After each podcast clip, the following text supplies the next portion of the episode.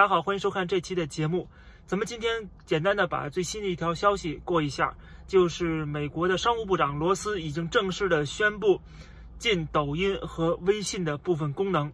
从这周日开始啊，也就是说从本周日开始，两天之后，美国的用户就不能再下载和更新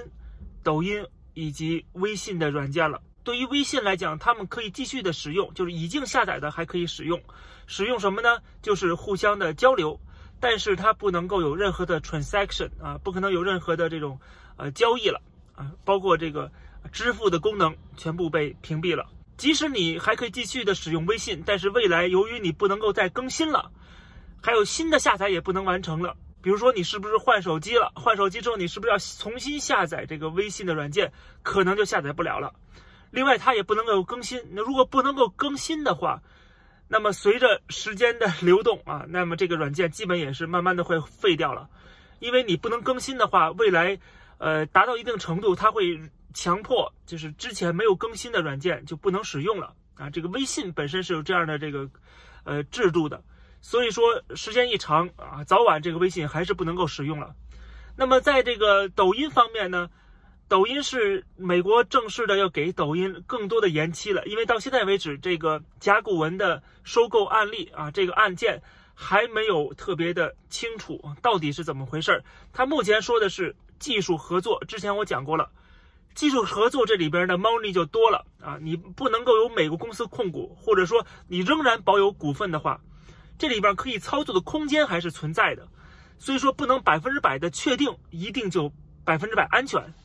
至于为什么现在要重新的考量这个甲骨文的这收购案？因为它根本就没有收购，它是一个合作，而且这种合作呢，它为了消除川普的疑虑，说要把这个公司上市。呃，上市的话会有很多的美国资本进来，啊，控股这家公司啊，包括上市之后它要发行股票，那么是不是就会淡化这个中国人和中国企业的这个持股啊这个比例？这样的话会不会好？但是只要你有持股比例，只要你还是持股，都是有风险的啊！而且不要忘了，你即使上市之后，难道就没有技术方面或者是信息方面的漏洞跟风险吗？今天在美国上市这么多中国公司，对吧？他们也是有各种各样的问题的。所以说，不代表你上市了，事情就全部完满的解决了啊！你这个就不会跟。这个党或者跟中国政府有任何关联了，你还是有很多的关联，你还是要受这个政府的控制的。所以说，美国又给了这个期限，到了十一月份了啊，未来可能还有两个月时间，我们才能知道到底是怎么回事儿。到今天为止，仍然没有一个确切的消息，有很多的这样的传言，包括美国媒体有很多这样的传言。商务部呃下发了一个文件啊，要求这个协议进行一些更改，而且双方全部都同意了。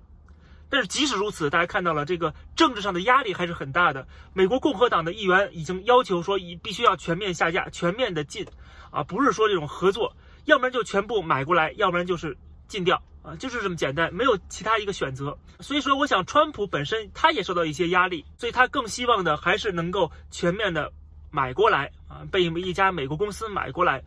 所以说他又给了两个月时间，但是这个，但是现在的协议很明显，他并不满意。美国的政客也并不满意，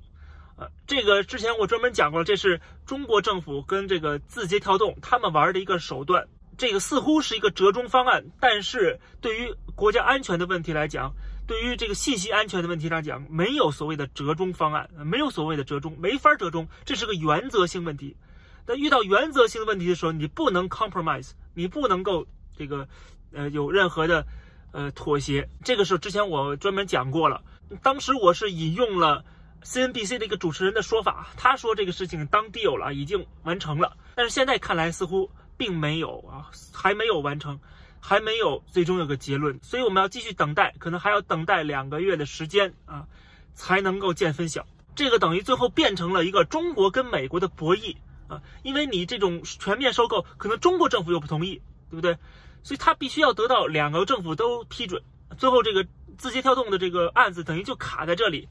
啊，是中美之间的较量，是在掰手腕，而且中国也拿准了你美国政府不敢全面进抖音啊的这个弱点啊，那么最后我们要看到底结果如何，看看现在的川普政府是不是有这样的决心。所以大家记得我上期节目讲到，就说这是最后还是一个决心问题啊，中美冷战的一个程度问题和这个进度问题啊，最后还是落实到这个 本质。但是我想最终这种决心还是要下的啊，这个是中美冷战的一个必经之路。不过说到给抖音两个月时间啊，但是实际上它的更新已经停止了，它的 transaction 啊，它的这个交易也停止了啊，就是在这周末之后就会停止。这是最新的一条新闻，跟大家讲到这里，谢谢大家，我们下期再见。